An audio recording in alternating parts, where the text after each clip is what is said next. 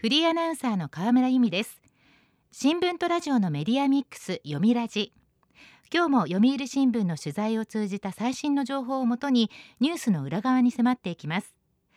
早速今日のトークゲストをご紹介しましょう。電話でお話を伺います。読売新聞論説委員小山博さんです。読みラジには初めてのご出演です。よろしくお願いします。あよろしくお願いいたします。小山です。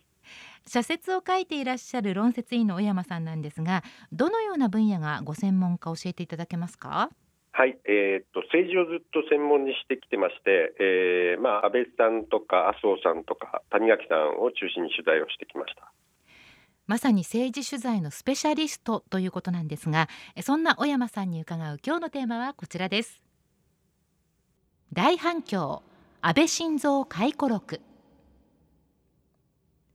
読売新聞論説委員の小山さんと特別編集委員の橋本五郎さんとが聞き手を務め前国家安全保障局長の北村茂さんが監修した本安倍晋三回顧録が今年の2月に中央公論新社から発売されまして大変評判となっております。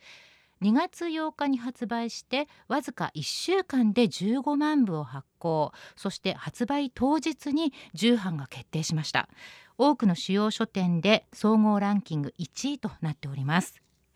私がですねこの本買った時にも書店一押しで平積みで置いてありました。えーまあ、あの昨年、銃撃事件で安倍さんが亡くなってですねまだその衝撃が残っている中で刊行されたことで、まあ、ある程度は部数も伸びるのかなとは思っていましたが、まあ、予想以上に反響が大きくて驚いていますね。まさに大反響ですよね。あの吉田茂元総理の回顧録としては改装10年というのがありまして、まあ、岸信介さんの回顧録もあります。中曽根さんならば、えー、本格的な回顧録として天地宇上というのが有名です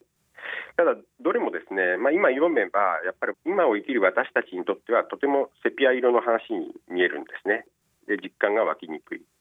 まあ、そうした回顧録と違って安倍さんの回顧録は私たちがつい最近見聞きした出来事が元になっています。記憶に新しい出来事もたくさん登場しますし私も大変興味深く読ませていただきました。ありがとうございます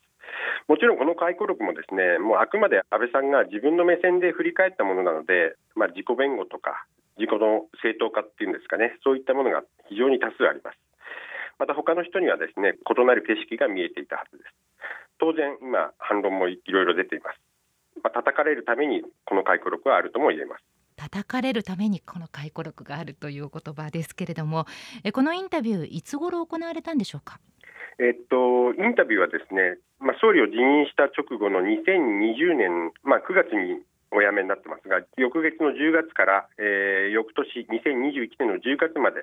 えー、合わせて18回36時間に及びました。まあ、この間、安倍さんはあの前の国家安全保障局長の北村茂さんが用意した300冊のスクラップ、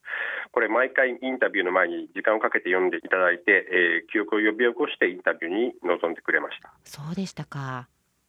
安倍晋三回顧録は、まあ、本当は去年の1月に刊行予定だったんですけど、安倍さんの要請で延期されました。安倍さんが待ったをかけたのは、まあ、回顧録に実名で登場する外国の首脳、国会議員の影響を考慮したんだと思います。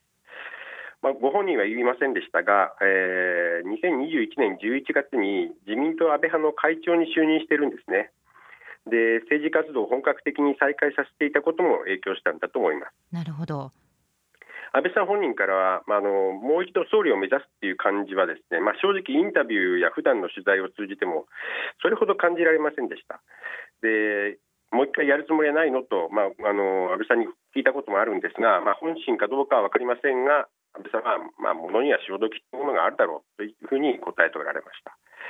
まあ、安倍さんが亡くなってですね昭恵夫人の了承を得て刊行される運びになりました。なるほど。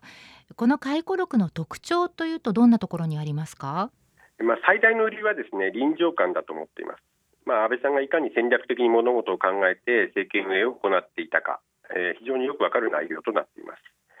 えー、回顧録でですね、まあ、歴代最長政権を実現できた最大の要因は何かと聞くとですね安倍さんは第一次内閣で失敗を経験したことでしょうと答えています。安倍さんは、えー、一次内閣の1年間を普通の政治家人生の15年分に当たるんじゃないかとか、えー、一次内閣当時総理の職を担うには私は未熟すぎたと振り返っていますね。第一次内閣の失敗から多くを学んだということですね。そうですね、はいまあ、回顧録では、えー、かつて厳しい体験をした官邸チームでもう一度政治を動かしてみようと思ったと振り返っています。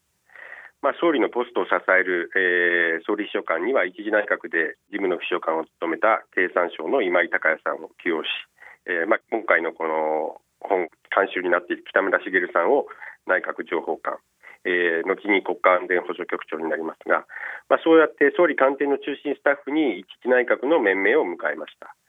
まあ、時に安倍さんに厳しいことを率直に言う忠誠心あふれた人たちのおかげで長期政権が出来上がったと、まあ、この回顧録でそれがわかると思います。なるほど一方で霞が関つまり中央省庁との意見の応酬についても言及しています。ええー、安倍さんは財務省や内閣法制局厚生労働省外務省に対して非常に厳しい指摘をしています。例えば内閣法制局に関しては集団的自衛権の憲法解釈の変更に慎重だったことを挙げて国滅びて法制局残るでは困るんですよと語っています。これは集団的自衛権の行使容認に向けて、えー、2013年8月、えー、内閣法制局長官を交代させた時の話ですね、はい、財務省への不信感も、まあ、非常に強烈です、まあ、民主党の菅政権を例にですね、えー、安倍さんは時の政権に核となる政策がないと財務省が近づいてきて政権もどっぷり使ってしまうと述べています。消費税率の段階的な引き上げも、えー、これは2012年に民主、自民、公明の3党合意に基づくものですが、えー、安倍さんが総理に就任して13年10月翌年の4月からの8%の引き上げを予定通り決定していますが、えー、この当時、財務省から一旦景気が下がってもすぐ回復すると説明されていたからなんですけれど、まあ、なかなか景気は回復しなかったと。はい。2014年に衆院を解散した時はですね、まあ、財務省は自分たちの意向に従わない政権を平気で倒しに来ると警戒して、まあ、解散とセットで増税の延期を決めたそうですね。国民の信を問う形にしないと財務省に倒されるという認識だったと述べています。なるほど。えそして安倍元総理といえば森友加計問題こちらも国会で追及されましたはい、えー、森友学園の国有地売却問題については、えー、安倍さんは私の足を救うための財務省の策略の可能性がゼロではないと語っています。まあ、財務省から一切資料が届けられず、森友問題はこんなことになっているのかと報道で知ることが多かったと言っています。さすがにですね財務省の策略というのは考えにくいんですが、まあ、それほど安倍さんの不信感は強かったということでしょう。はいまた新型コロナの対策に関してはですね官邸の力が知事や厚生労働省の議官さらに医師会には及ばなかったと述べています。まあ、詳細は介護録を読んでいただければ分かるんですけど、まあ、総理大臣の権限がですね自治体や保健所、えー、医療機関には十分に及ばず壁は厚かったと悔しさをにじませています小山さんはですね安倍元総理のこういう中央省庁などへの批判どのように受け止めましたか？えーまあ、総じて霞が関の批判というのはさまざまな問題の責任転嫁をしていると批判的に見ることもできます。一方で確実に言えるのは、まあ、総理になったからといっても何事も自分で好き勝手にできるわけではないということだと思います。自民党内に目配りして政策を遂行して高い内閣支持率を保って、えー、ようやく中央省庁を従わせてどうにかこうにか安倍さんもギリギリの局面で政権運営をしていたということだと思います。回顧録はそうした政治の現実を浮き彫りにしていると思います。まさに政治の舞台裏に迫る臨場感あふれるお話です。読みラジ。今日のトークゲストは読売新聞論説委員小山博さん。テーマは大反響安倍晋三回顧録。引き続きお話を伺います。この安倍晋三回顧録は小山さんと橋本五郎さんとが聞き手となって行った安倍元総理への36時間に及ぶインタビューをまとめた一冊です。この中でですね安倍元総理によりますさまざまな人物表についても多くのページを割いているのが印象的でした。はい。安倍さんの人物表というのは非常に特徴的ですね、えー、東京都知事の小池百合子さんをトランプのジョーカーに例えてえー、ジョーカーなしでも多くのゲームは成り立つがある種のゲームではぐんと強い力を持つとスペードのエースよりも強いと分析しました、まあ、安倍さんは2017年に2回目の衆院を解散を行ったんですけど、まあ、回顧録では不意をついて解散というカードを切ったつもりだったけれど、えー、向こうからジョーカー小池が出てきてしまったと述べています。まあ、当時、希望の党の党首に就任した小池さんにやられたと思ったということですね。あそうですか。えー、回顧録ではですね小池さんに関してはなかなか詳細に書いてまして、えー、このほかにですね、まあ、小池さんはいい人ですよといい人だし人たらしでもあると相手に勢いがあるときは近づいてくると2016年に知事に就任した当初は私の背中をさすりながら話しかけてきて、えー、衆院選で自民党の行きますからねとまで言っていた。しかし相手を倒せると思ったときはパッとやってきて横っ腹を刺すんですと。あれ脇腹が痛いなとこっちが思ったときにはもう遅いと。いうような表現もしております。安倍さんならではの表現面白いですね。そうですね、はい、うん。このほかあの二階俊博幹事長についてはですね安倍さんは私と二階さんの関係は戦略的互恵関係だと称しています、まあ、通常日中関係を表現するものでお互いに考え方は違ってもとりあえずお互いの利益のために付き合いは保っておきましょうというものでまあ、非常に、えー、二階さんとの関係を分かりやすく表現していると思います。そうですね。そして安倍元総理は外交通としても知られていましたから海外の要人に関する記述というのは大変興味深かったです、えーまあ、確かにその通りですねあの二次内閣発足以降、まあ、地球儀を俯瞰する外交というのを掲げて、まあ、80カ国地域を訪問してまあ、国際社会で、えー、日本の存在感を高めたと言われていますね。まあ、一方で安倍さんに批判的な人たちはですね、えーまあ、トランプさんと、まあ、当時の大統領ですねとゴルフをしておべっかばっかり使っていると批判していました。はい安倍さんは回顧録でトランプさんと、えー、親密な関係を築くことへの批判に対してはですね、まあ、日本が彼の標的になれば国全体が厳しい状況に陥ってしまう国と国の関係を考ええー、割り切って付き合うと述べて、えーまあ、批判を意に介さずゴルフを共にしたと振り返っていますね。なるほどまあ、安倍さんが苦労したのは、まあ、トランプさんに安全保障政策の重要性を理解させることでした。まあ、トランプさん、まあ、イメージ的には好戦的な感じなんですけど、それとは裏腹に、実際は軍事行動に非常に慎重的な考えの持ち主でした。まあ、軍事行動にはお金がかかるからですね。でもこのことに北朝鮮が気づくと圧力が効かなくなってしまうので、まあ、大統領の周辺とともに、えー、トランプさんの本性を隠しておこうと必死だったと明かしています。はいえー、実はこのくだりはですね、えー、アメリカのトランプさんの大統領補佐官を務めたボルトンさんのこのボルトンさん回顧録でもですね、えー、非常に似ている表現がいっぱいありましてこの両方のですね回顧録を突き合わせると全くほぼ似たような感じで、まあ、当時の2010年代後半の日米外交北朝鮮外交というのは非常に鮮明にわかるということになりますね。なるほど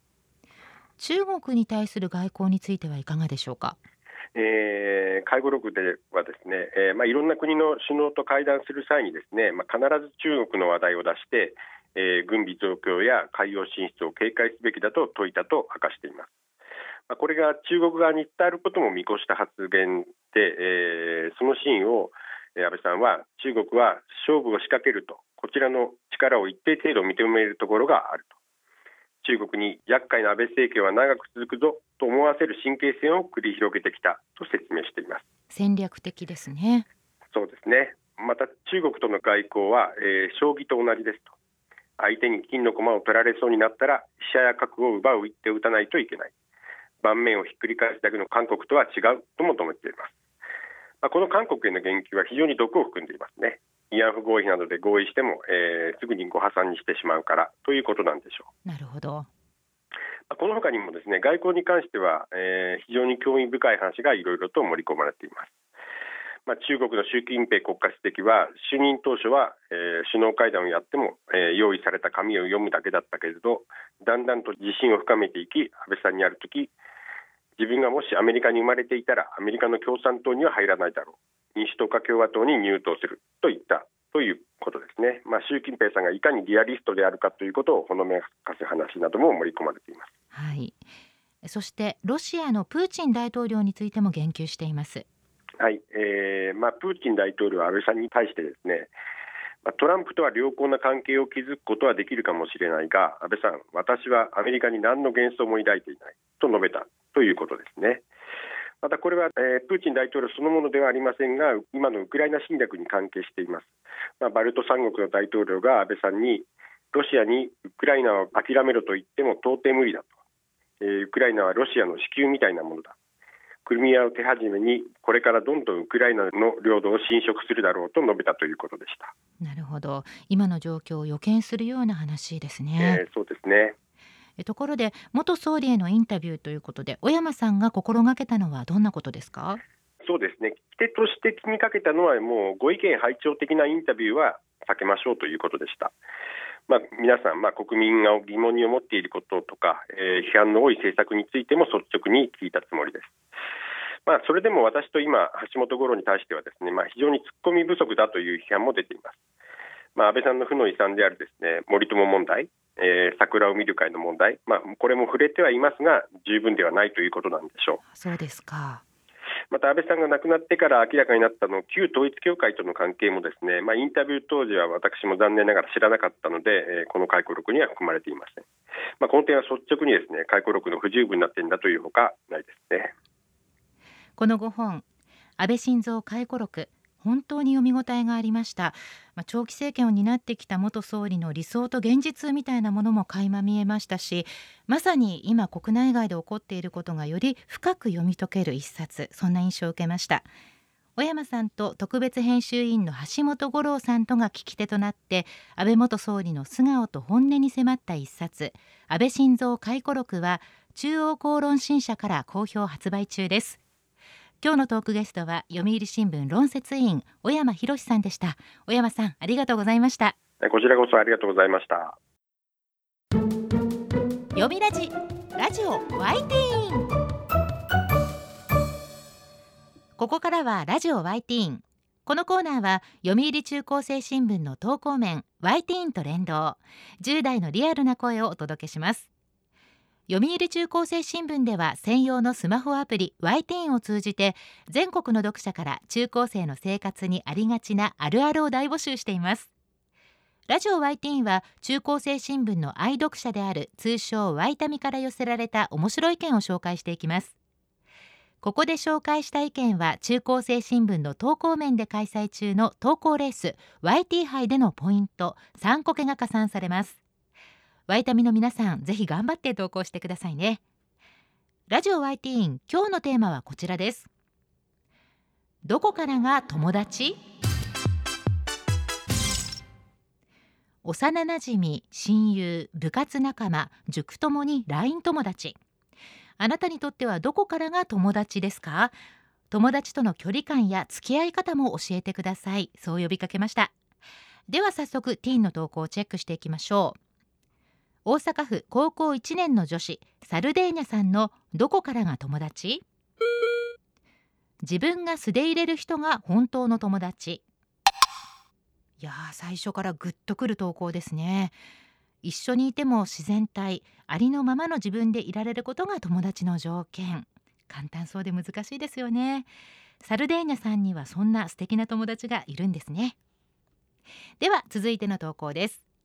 愛知県中学1年の女子抹茶わらび餅さんのどこからが友達？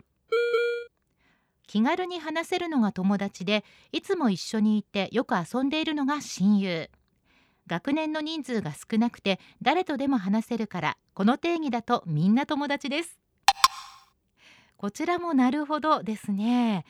難しい定義や条件にこだわらず気軽に話せるのはみんな友達。でもその中でも親友となると特別よくわかります。抹茶わらび餅さんの学校は学年の人数少ないということなんですが学校全体の雰囲気がすごくいいんだろうなっていうことが伝わってきました。